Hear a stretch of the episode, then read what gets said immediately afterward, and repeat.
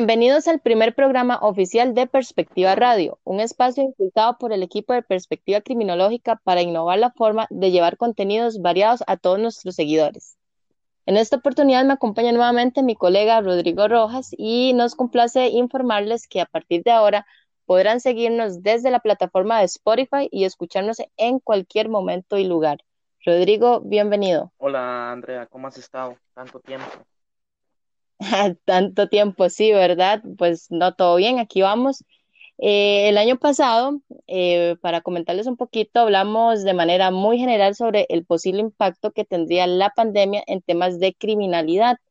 Esto fue en nuestro programa piloto, eh, la primera oportunidad que tuvimos de desarrollar un contenido en este formato y hoy, tras un año muy agitado y golpeado y de pues planificarnos, eh, pues tenemos la oportunidad de dar oficialmente inicio a este espacio y vamos a darle una pequeña continuidad al tema. Eh, como les decía, eh, en el piloto hablamos un poquito sobre de manera muy general, pero hoy vamos a enfocarnos en un delito específico, bueno, unos tipos de modalidad específica que son los fraudes y la dinámica en que se han venido desarrollando a consecuencia de la pandemia. Eh, Rodrigo, ¿quieres empezar un poquito el tema, eh, dándonos pues alguna información o datos sobre este fenómeno? Sí, claro. Eh, recordemos que en el, en el podcast piloto que hicimos hablamos de manera muy general sobre la seguridad más que todo, recuerdo, Andrea, que abordamos un poco también los delitos patrimoniales o esos, esos fenómenos criminales que podrían manifestarse en época de pandemia, ¿verdad? Pero ahora la intención de este podcast es la de abordar un tema que con todo este año convulso, el 2020, eh, pues tuvo un aumento, dada la, este, dada la, la, dada que la gente se mantuvo en casa, ¿verdad? Los que lastimosamente perdieron el trabajo o los que se sumaron a la, al teletrabajo. Entonces eso aumentó el flujo del el uso de las TICs, ¿verdad? O tecnologías de la información. Eh, y pues por ende, este, un nicho muy latente para los ciberdelincuentes fue, fue este tema de las estafas o fraudes electrónicos o delitos informáticos, ¿verdad? Que en sí la estafa tiene que mediar de por medio, ¿verdad? Recordemos el ardid, o sea, la intención de engañar a la otra persona eh, previo una, una, intención de, de, satisfacción de, eh, de, dinero. Por ejemplo, entonces, eh, pues según muchos datos de muchas empresas que se han dedicado al e-commerce, ¿verdad? Y muchas consultoras internacionales como Deloitte y PNC, eh, le han dado seguimiento a este, a este tema y eh, pues ha habido un aumento. Vamos, vamos a lo más criollo. Por ejemplo, en nuestro país, en Costa Rica, el año pasado, recuerdo, ¿verdad? Eh, que se, dieron varias alertas, ¿verdad? En relación a la factura electrónica, al uso de la firma digital, ¿verdad? También, si no, el Ministerio de Hacienda hizo una alerta sobre algunas llamadas telefónicas que se estaban dando por ciberdelincuentes con la finalidad de obtener datos relacionados, como te digo, a la firma digital y ahí, pues, poder obtener datos muy sensibles eh, de las personas, ¿verdad? O, por ejemplo, también recuerdo que con aquí en Costa Rica, con lo que fue el bono proteger, también siguieron varias alertas o varias denuncias reportando que ciertas personas estaban llamando inescrupulosamente a las personas, eh, intentándoles sacar información, ¿verdad? Obtener información financiera con la intención o el ardid de que iban a ser, este, pues iban a ser, este, beneficiarios de un bono proteger, ¿verdad? Entonces, en lo más que yo, pues por decirlo así, podemos decir o dar esos antecedentes a nivel internacional. Eh, por ejemplo, la firma PNC, eh, dentro, de un informe anual que hizo, saca la cifra de que el 47% de personas que ellos encuestaron sufrió por lo menos un fraude informático durante el año 2020, ¿verdad? O eh, también tenemos la, este, la institución que se encarga de lo que es este, el comercio en Estados Unidos, que se llama la Comisión Federal de Comercio, o FTC, que son las siglas. También ellos alertaron sobre eh, varias, varios, varias, varias metodologías de fraude relacionadas a sobre todo mensajes o cadenas por WhatsApp o por Facebook. Entonces vemos que los ciberdelincuentes, pues obviamente vieron el nicho en esto y sacaron provecho. Correcto, de hecho, eh, bueno, vos estás mencionando algunos datos que han realizado estas empresas investigadoras, pero voy a poner un poquito en contexto cómo se han estado manejando los números, al menos acá en Costa Rica. Eh, por aquí tengo una información bastante, eh, pues diríamos, preocupante. Según los datos eh, suministrados por el organismo de investigación judicial en Costa Rica, ocurre un fraude electrónico cada 37 minutos. Es decir, que muy posiblemente mientras nosotros estemos o estén escuchando más bien este podcast, es posible que una persona esté siendo estafada en Costa Rica en este momento o siendo víctima de fraude electrónico. Más o menos para que tengamos pongamos en, contexto cómo está la situación ahorita. En el 2017 se registraron 1.963 denuncias. Para el 2018 se registraron 2.795. Estamos hablando que eh, el número viene en aumento a pesar de la, de, o sea, desde antes. Sin embargo, aquí estamos hablando de un aumento no mayor a los 1.000 casos. Para el 2018 se registraron 3.594 casos. Eh, eh, no, perdón, 2.795 eh, casos en el 2018, en el 2019 3.594 y en los primeros 10 meses del 2020, es decir, hasta el 31 de octubre, se habían registrado 4.898 denuncias por fraude electrónico. Esto quiere decir que sin haber terminado el 2020, eso es un corte al 31 de octubre, se habían ya generado más de mil casos en comparación con lo que fue el año 2019. Eh, esto pues eh, evidencia que hubo realmente un, un aumento significativo y que se diferencia de los otros años, que igual venían en aumento, pero que hubo un aumento más significativo, em, relacionado pues evidentemente con todo el tema de la virtualidad. Em, vos los estuviste mencionando, eh, algunas de las modalidades de fraude electrónico que se están generando en Costa Rica es este, el timo de ofrecer un eh, de un premio, o sea, el ofrecimiento de un premio la persona que te llama y te indica que has ganado un premio. La llamada a un supuesto funcionario de una entidad bancaria o financiera para solicitar información, para indicarte que, eh, no sé, que fuiste, incluso están utilizando el usted acaba de ser víctima de estafa, vea, nos acabamos de dar cuenta que hubo un movimiento así, así, así, y entonces la persona más bien siente que está hablando con el departamento de seguridad de la entidad financiera o bancaria pues bueno, por ahí se han, se han, de ahí se han agarrado eh, los ciberdelincuentes. El falso funcionario del Ministerio de Hacienda, vos lo mencionaste, en compras por Internet, por medio de firma digital y actualización de datos. Eh, también está a través, bueno, lo, en las compras de Internet viene el, la modalidad que se conoce como llamada tripartita, mira, no te puede hacer la transferencia, este, te voy a poner en una video eh, perdón, una, eh, eh, una llamada en conferencia con un funcionario del banco que se hace pasar por él. eso es más o menos para tener una idea de cómo se estaba moviendo el tema de la ciberdelincuencia.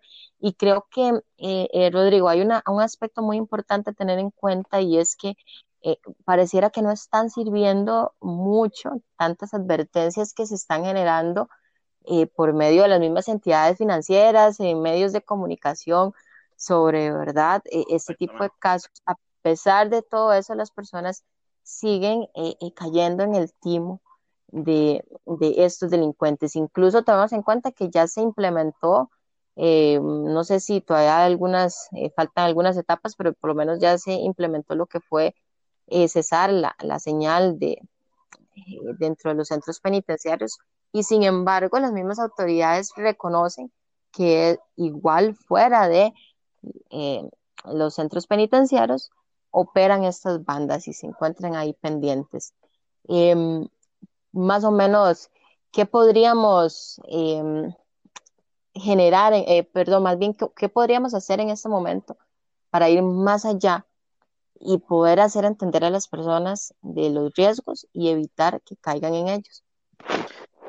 Sí, claro, es, es un tema muy, eh, yo, yo, le, yo, le, llamo un híbrido muy cambiante, porque recordemos que los, la ciberdelincuencia eh, muta, ¿verdad? Recuerdo desde aquel 2003 en donde Snowden reveló aquellos datos, ¿verdad? De, de, de, de lo vulnerable que es la información a las personas. En ese caso, obviamente, Snowden dio un tema de, propiamente, eh, pues, de, del sistema o del Estado estadounidense, pero el contexto ahí me interesa porque él nos desnudó cómo las personas o los datos eh, privados de todas las personas eh, son vulnerables, ¿verdad? Y los delincuentes aprovechan de eso, ¿verdad? A mí, a mí me encantan, Andrea, los datos. Te voy a dar un dato ahí un poquillo importante a nivel internacional o a nivel global. Se estima que dentro de las pérdidas o, o el dinero en pérdidas eh, ronda los 309 los 309.4 millones de dólares. O sea, a nivel, eh, solo en Estados Unidos, perdón, la, las personas que afectaron o las personas afectadas por este, este tipo de fraude electrónico eh, tuvieron pérdidas de 309.4 millones. Es demasiado, es demasiado dinero, ¿verdad? Y se recibieron eh, en, el, en la Comisión Federal de Comercio casi 327 mil denuncias. O sea, son demasiadas denuncias, ¿verdad? Y eso nos da a entender un contexto de vulnerabilidad de datos. Eh, en esto nosotros y nosotros como, como criminólogos, ambos sabemos que las personas eh, son muy confiadas, ¿verdad? En absolutamente todo, ¿verdad? La, las personas en Facebook, eh, ahora que también está de, de, moda este tema de la privacidad de datos en las redes sociales y todo, las personas en Facebook publican absolutamente toda la información necesaria que ellos crean que, ¿verdad? Que los va, les va a dar una, les va a dar un, una vida virtual aceptable, pero lo que están haciendo indirectamente es eh, pues vulnerabilizando los datos sensibles, ¿verdad? Entonces el primer, el, primer riesgo detectado es ese, en mi opinión es ese. La confianza de las personas. Eh, nos llaman de X número y nos, no verificamos que, que sea una entidad bancaria, ingresamos a páginas web sin que tenga el dispositivo del candado de seguridad activado, ¿verdad? o nos ingresamos a X página web este, y nos salen ese montón de anuncios y nos interesa el anuncio y nos ingresamos sin pensar que tal vez es un troyano que está infectando nuestro sistema y por el medio de ese troyano el hacker va, va a tener información. Y esto me, me, me lleva a, a, una película, no sé si a vos te gusta esta saga Duro de Matar, no sé si la has visto. Sí, sí, claro, claro. Bueno, Duro de Matar 4.0, para que vea que yo soy peliculesco eh, aborda, aborda, aborda, este tema de la seguridad este, cibernética, ¿verdad? Donde el villano eh, es una exagente del, de la NSA o el, la Seguridad Nacional de Estados Unidos y pues demuestra lo vulnerable que es la, que es la, la información o los datos de, del sistema. Eso lo llevamos, lo llevamos a la realidad y es exactamente lo mismo, ¿verdad? Si, si recordemos el año pasado la alerta que hubo de de una filtración de datos de los clientes del Banco de Costa Rica. No sé si vos recordás ese, esa noticia. Sí, todos los que somos clientes del Banco de Costa Rica se nos pararon los pelos y pensamos que ya nuestra información financiera estaba en manos de este, hackers, ¿verdad? Si mal no recuerdo, también hubo un, hubo un tema de hackeo de varias, varios sistemas del Estado, del gobierno de Costa Rica, y hasta de varios equipos de fútbol. Entonces, vamos a lo mismo, o sea, la, la, lo que quiero contextualizar es eso, ¿verdad? Que los cibercriminales, los ciberdelincuentes siempre se las ingenian, ellos siempre van un poco, vamos a ver, van un paso más adelante de la, del, del, del, de la actualidad, ¿verdad? Y siempre buscan, buscan por dónde eh, migrar o por dónde eh, lesionar el sistema e ingresar, ¿verdad? Entonces, ahí, como te digo, el riesgo más importante a detectar es la confianza de las personas, ¿verdad? Nosotros no somos, no, no, no blindamos nuestra información, ¿verdad? Por cierto, la semana pasada fue, el, el, no recuerdo el día, pero uno de los días de la semana pasada fue el día de la protección de datos, de la verdad, las personas, de la ProtHub, que es la agencia aquí en Costa Rica que se encarga de eso. Y varios programas televisivos y de, y de radio se dedicaron a abordar este tema. Y los expertos en, en ciberseguridad decían lo mismo. La confianza, en las, la confianza en las personas es como el, es como, es como la raíz del problema, ¿verdad? O sea, si nosotros somos confiados, si no, si no blindamos nuestra información, y no, no, no estoy diciendo que vamos a contratar a un, un experto en ciberseguridad para que nos, nos haga un sistema o vamos a ingresar nuestros datos en un, en un centro de datos, ¿verdad? O sea, a poco es eso, pero ser un poco más, más desconfiados de lo que subimos, de nuestra información, de cuando recibimos una llamada, este, un poquillo de, vamos, recibimos una llamada eh, que nos genera un poco de desconfianza, ¿verdad? Que el teléfono tal vez no es acorde al 506 que es aquí en Costa Rica, ¿verdad? O que nos llaman de X teléfono y nos dan información un poco extraña, ¿verdad? Y al final es una llamada que está siendo, está siendo hecha, realizada dentro, dentro de, o desde un centro penal.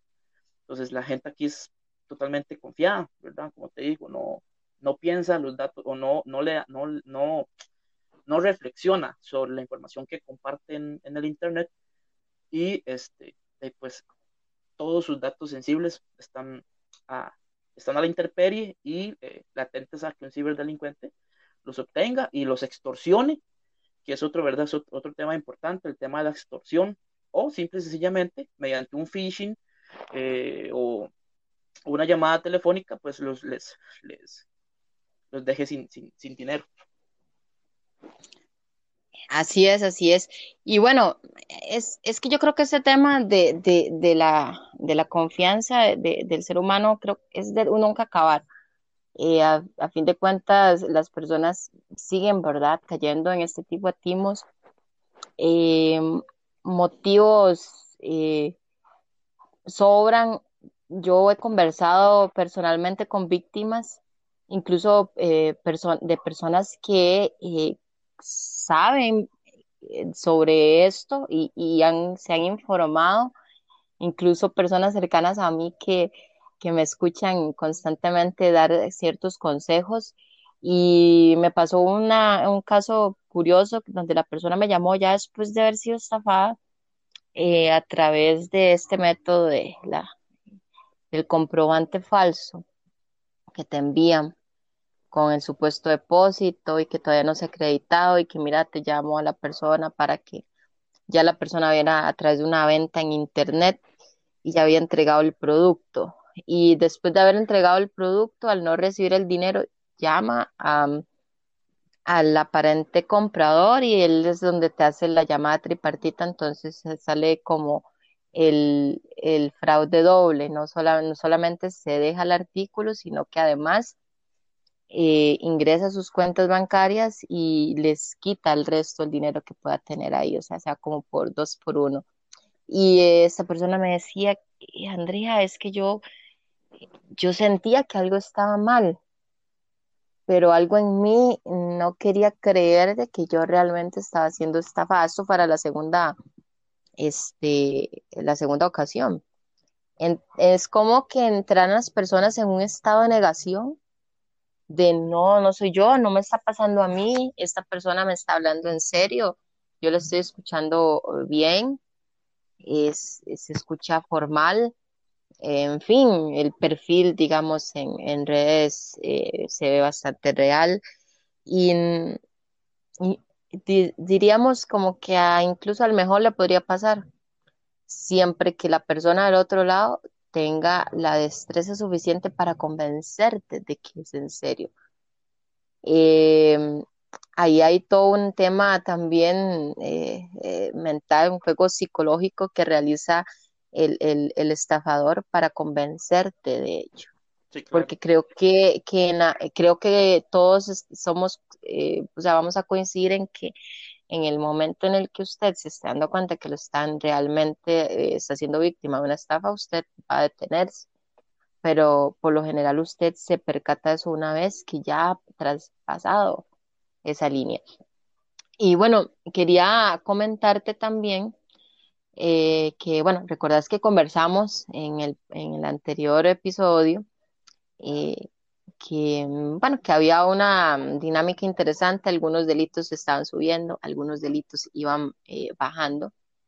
Y pues, este, eso era en aquel momento una proyección nuestra por cómo se estaba moviendo la situación.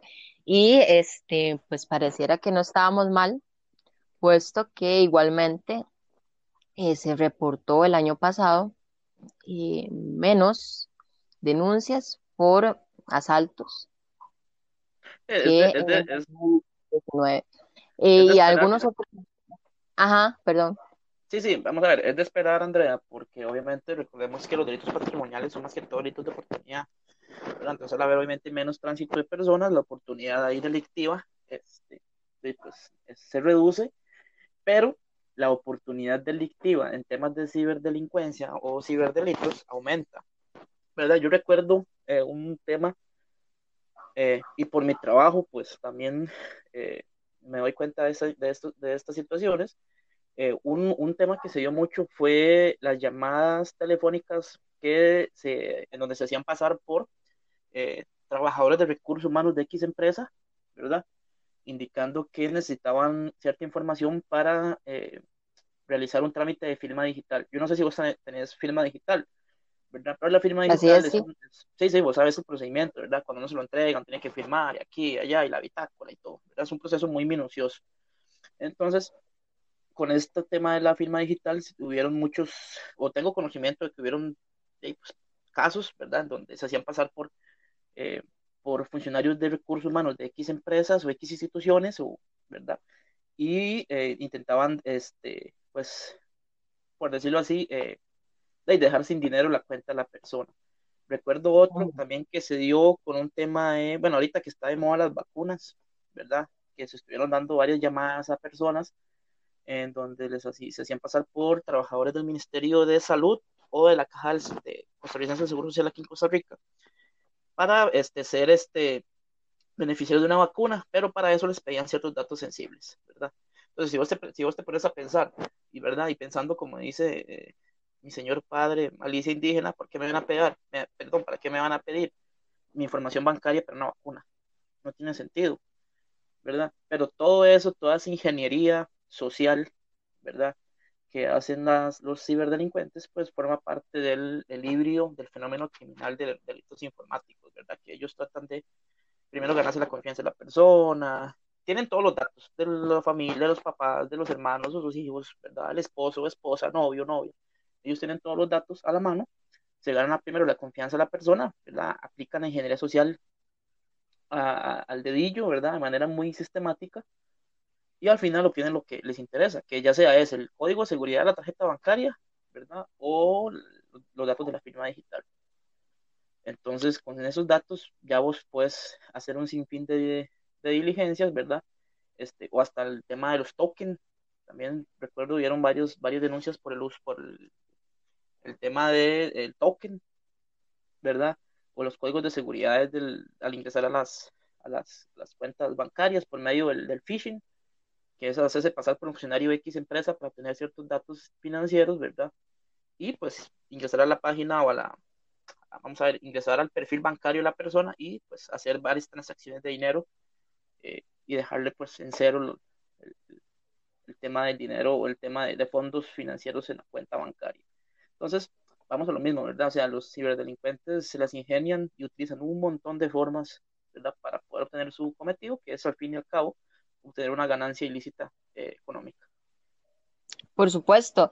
Y bueno, más o menos para, para retomar un poco ahí con, con los datos que tenía acá, según los reportes que estuvieron emitiendo las autoridades, se dio una reducción del 34% en todo lo que fueron los delitos contra el patrimonio, donde encontramos lo que son hurtos, asaltos y el incremento en delitos eh, tales de electrónicos fue de un 51% según los datos que estuvieron dando las autoridades. Hay algo también muy interesante que el año pasado tuvimos un incremento muy leve, pero incremento al fin de homicidios, eh, lo cual este, es también bastante interesante de tomar en cuenta que a pesar del confinamiento, tener un aumento en los delitos, en homicidios, eh, nos sugiere también que todavía mantenemos una problemática bastante importante con los delitos violentos. Eh, ciertamente, a pesar de, haberse contenido bastante, imaginemos que si no hubiera pandemia, eh, a dónde podrían haber llegado estos datos. Creo eh, también hay algunos casos no relacionados directamente con lo que son las estafas eh, cibernéticas, pero sí relacionados con un tema de, cómo estamos de mal, que ya ahora no solamente se están dedicando a falsificar billetes, que podría ser un poquito más sensible, eh, eh, perdón, más, más sencillo de, de realizar, sino que eh, hasta monedas de 500 se encontró la Policía Municipal de San José falsificadas. Em, ya los delincuentes están buscando Y es que, como lo, lo dijiste, para ver cómo le sacan el dinero a la gente. y es que exactamente, o sea, esto va ligado a un tema social. Andrea, nosotros como, como te digo, como expertos, ¿verdad? O como profesionales eh, en la criminología, como criminólogos que somos, tenemos que hacer un análisis integral, ¿verdad? No solo centrarnos eh, en, el delin- en el delincuente como tal, ¿verdad? Que es una figura importante del híbrido, pero interesa también el aspecto de los demás, este, como dice, como dice un muy buen conocido de, noso- de nosotros, el pentagrama criminológico, ¿verdad? Que a mí eso nunca se me va a olvidar. Y yo esto lo, yo esto lo asocio a lo social, ¿verdad? Como dato, como dato para tenerlo ahí, de, ¿verdad? En, en el limbo para un futuro análisis, pues tenemos- recordemos que aquí en Costa Rica el año 2020 cerró con una tasa de desempleo del 20%, ¿verdad? Entonces, eso nos va, nos traduce o nos va a traducir eh, a más, este, a más futura delincuencia, ¿verdad? ¿Por qué? Porque las personas al ver, al no ver que tienen ingresos económicos, ¿verdad? Buscan las formas de poder, pues, tener ese ingreso y es ahí donde el crimen organizado entra en juego. Es ahí donde el crimen organizado ve la, ve la, la, la oferta o la posibilidad de, de reclutar a esa persona en diversas modalidades delictivas y pues la persona va a tener un rédito económico muy fácil. Entonces, como te digo, yo siempre eso lo ligo a lo social. Y todo, todo lo que la pandemia o este, este bicho ha generado, ha desnudado absolutamente todos los, los, los sectores sociales eh, del, de, de, los países. Entonces, como te digo, yo esto, esto lo, lo, ligo siempre a lo social y hago primero el análisis social del, del, del, de la nación o del país para poder ir, ir desmenuzando las causas, ¿verdad? Del, del por qué se dan ciertas conductas y pues por, también, ¿por qué no hacer un, un, análisis a futuro de qué nos puede deparar este 2021? Entonces es importante tener a mano ese, ese, ese aquí en lo, en lo criollo, ¿verdad? En lo nuestro, en lo costarricense, pues tener esa, esa cifra del 20% de desempleo. Creo que también la gente merece, Andrea, conocer cuáles son las modalidades más, este, más, más, más habituales en lo que respecta a delitos financieros. Ya dije una, que es el phishing, ¿verdad? Que phishing, como te digo, es el, mediante ciertas formas, sobre todo correos maliciosos o correos falsos, hacerse pasar por funcionario de X entidad, ¿verdad? Eh, y pues intentar este, que la persona acceda a un link, sobre todo, y este, pues suministre los datos financieros de, la, de su cuenta bancaria, ¿verdad? Pero sí, hay muchos más, muchos más eh, tipologías. Tenemos, por ejemplo, los sitios web fraudulentos con información de coronavirus, ¿verdad? Qué sé yo, que la persona ingresa a un sitio web e intentando obtener cierta información, pero al final lo, el sitio web lo que le va a inyectar al sistema a la persona, al sistema informático, es un, como te digo, un troyano o un virus y va a este, pues, obtener información sensible. Otro tipo de tipología que me interesa mucho conocer y sobre todo el aspecto eh, empresarial, que lo hemos dejado un poquito de lado, nos más en la persona, es eh, las estafas de con proveedores. Ejemplo, X empresas que se hacen pasar por, eh, por proveedores de servicios, qué sé yo, eh, de mantenimiento preventivo de sistemas, de extintores, de, qué sé yo, de aires acondicionados, ¿verdad? Entonces, pues mediante, vamos a ver, o hasta de insumos de salud, ¿verdad? Ahorita que estamos con el tema de la pandemia, entonces se hacen pasar por proveedores, solicitan ciertos datos financieros de la empresa y al final lo que están haciendo es obteniendo sus datos sensibles y pues poder este, dejar sin, sin, sin dinero las cuentas bancarias de las, de las instituciones, las empresas, ¿verdad? Otro, otro que se da mucho o que se da un poquillo eh, en este año, o que se dio en el año 2020, es la estafa de caridad. ¿A qué me refiero con esta tipología, Andrea?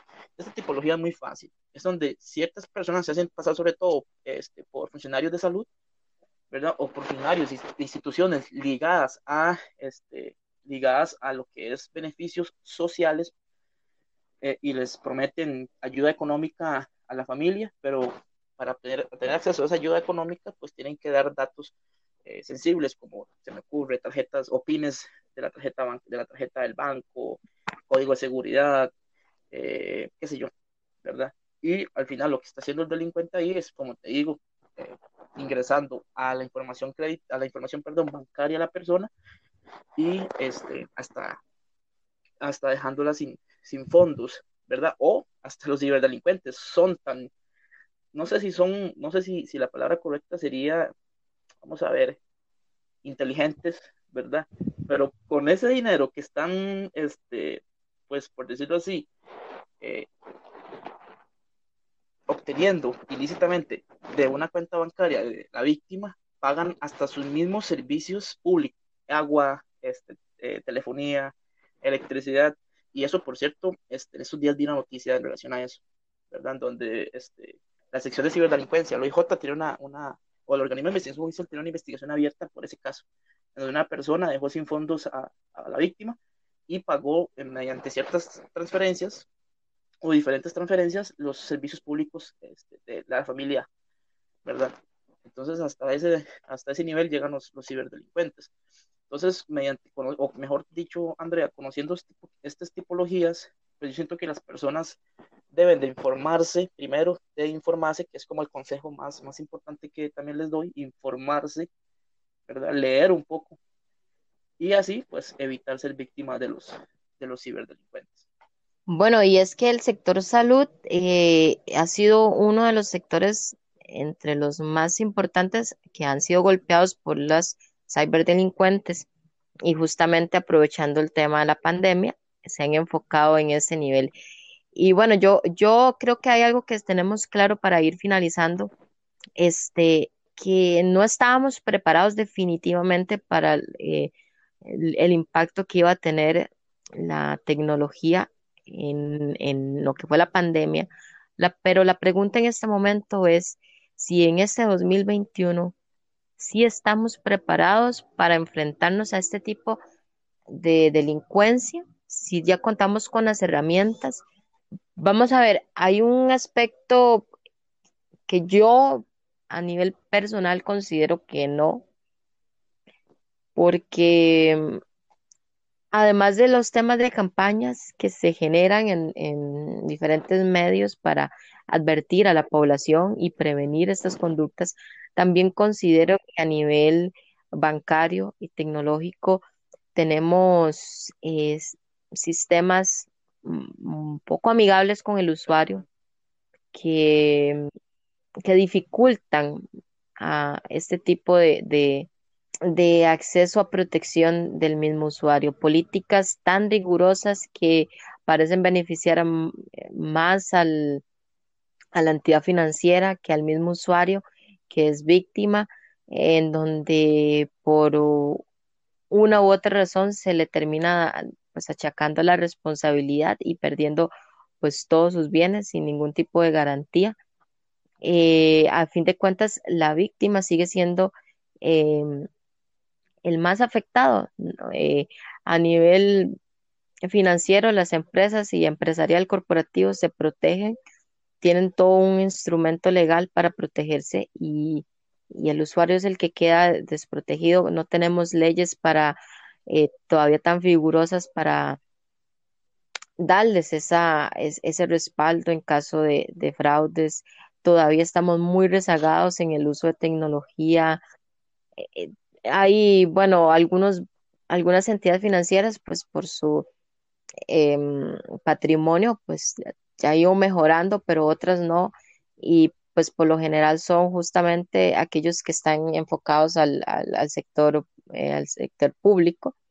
Ah, todavía les cuesta generar esa seguridad. Vos diste un ejemplo también con el BCE de, de, de, fallas en su seguridad, ellos decían que no, los ciberdelincuentes decían que sí, al final sí hubo filtración, eh, bueno, en fin, eh, todas estas situaciones nos generan mucha incertidumbre como, como ciudadanos, eh, ya no solamente como profesionales, sino como ciudadanos, porque podemos ser víctimas en cualquier momento.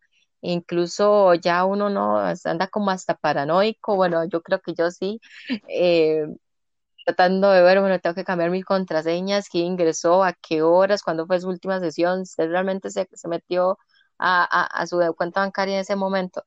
Ya uno tiene que andar como con un paso adelante eh, para, para evitar este perjuicio, pero nosotros porque manejamos ese conocimiento, pero tomamos en cuenta lo que pasa con los adultos mayores que no tienen tanto manejo de esta tecnología y son los que a menos deben estar saliendo a hacer diligencias y vos te fijas y ves esos filas en los bancos de adultos mayores en épocas de pago, haciendo filas. Entonces, creo que, que, nuestro sistema no está preparado todavía. Eh, bueno, las clases virtuales, eh, cursos, cómo garantizar eh, que es la persona que dice ser quien está en el lugar donde tiene que estar. Ahora que tanto se pueden realizar fotomontajes, videomontajes, en fin, tantas cosas y yo creo que es abrumador y el delincuente tiene la ventaja de no tener límites que sí tienen las empresas y, entidades eh, públicas que tienen que pasar por un proceso legal para, para adquirir un equipo, para adquirir una licencia y los delincuentes no. Entonces, eh, definitivamente creo que, que debemos enfocarnos en ver cómo mejoramos nuestros sistemas. Ya no solamente podemos eh, depender de este, la cultura del, del usuario, porque lamentablemente no, no podemos controlarlo. Pero ¿qué se está haciendo a nivel de sistema, las entidades financieras, públicas, privadas o las empresas? Vos, ¿cómo ves ese panorama para estos Hay también que entender, Andrea, que eh, de, obviamente las instituciones, por ejemplo, aquí en, el, en Costa Rica, las instituciones bancarias grandes o de renombre tienen todos los mecanismos de seguridad hasta cierto punto, pues a la mano, ¿verdad? Este, se me ocurren servidores de gran tamaño o tener la información está asegurada en data centers o, centros de datos, ¿verdad? Este, con, con, capacidad enorme, ¿verdad? Y con un montón de, de, sistemas de ciberseguridad o, o, blindaje, pero también este, hay las pequeñitas empresas, ¿verdad? Las empresas pequeñas eh, por ejemplo, las, las pymes, ¿verdad? Que pues con costos pueden pagar eh, o hacer, hacerle frente a los gastos que les toca por ley, ¿verdad? Los municipales y todos los, los relacionados a los impuestos y pues obviamente no pueden tener acceso a estos sistemas que eh, también son, son blanco fácil para los, los ciberdelincuentes. Entonces, en Costa Rica yo siempre he creído que la capacidad está, lo que hace falta la voluntad y sobre todo voluntad política porque recordemos que todo esto va de la mano con una voluntad política en donde se creen mecanismos o estrategias normativas que puedan darle más seguridad al, a la persona de a pie, ¿verdad? Para que este, pues, pues este, se sienta segura. Como último ya, ¿verdad? Como, fin, como función principal del criminólogo, que la prevención, me gustaría dar, tres consejos básicos para que todas las personas que nos vayan a escuchar o nos escuchen, pues reflexionen, los, pongan en práctica, ¿verdad? Y así protejan toda su, información. Número uno, ser un poco más desconfiado, tener esa malicia indígena activa, ¿verdad? Para poder eh, evitar ser víctima de la ciberdelincuencia. Segundo, no brindar datos personales, ejemplo, contraseñas eh, bancarias, eh, PIN de la tarjeta, códigos token, ¿verdad? O códigos de seguridad eh, de la firma digital, por ejemplo. También si ven, si ven algún movimiento sospechoso extraño en sus cuentas bancarias, inmediatamente reportarlo a la entidad financiera o la entidad bancaria para que se establezcan los mecanismos o los pasos a seguir, ¿verdad? Para, para todo este, este, esta, estos casos y sobre todo siempre tener la información actualizada, que es también un tema que los bancos van mucho o insisten mucho, mantener la información actualizada, porque eso le genera a los bancos tener la información a la mano de la persona para poder obviamente también brindarle las, las medidas de seguridad correspondientes. Excelente, Rodrigo. Muchísimas gracias por esas recomendaciones.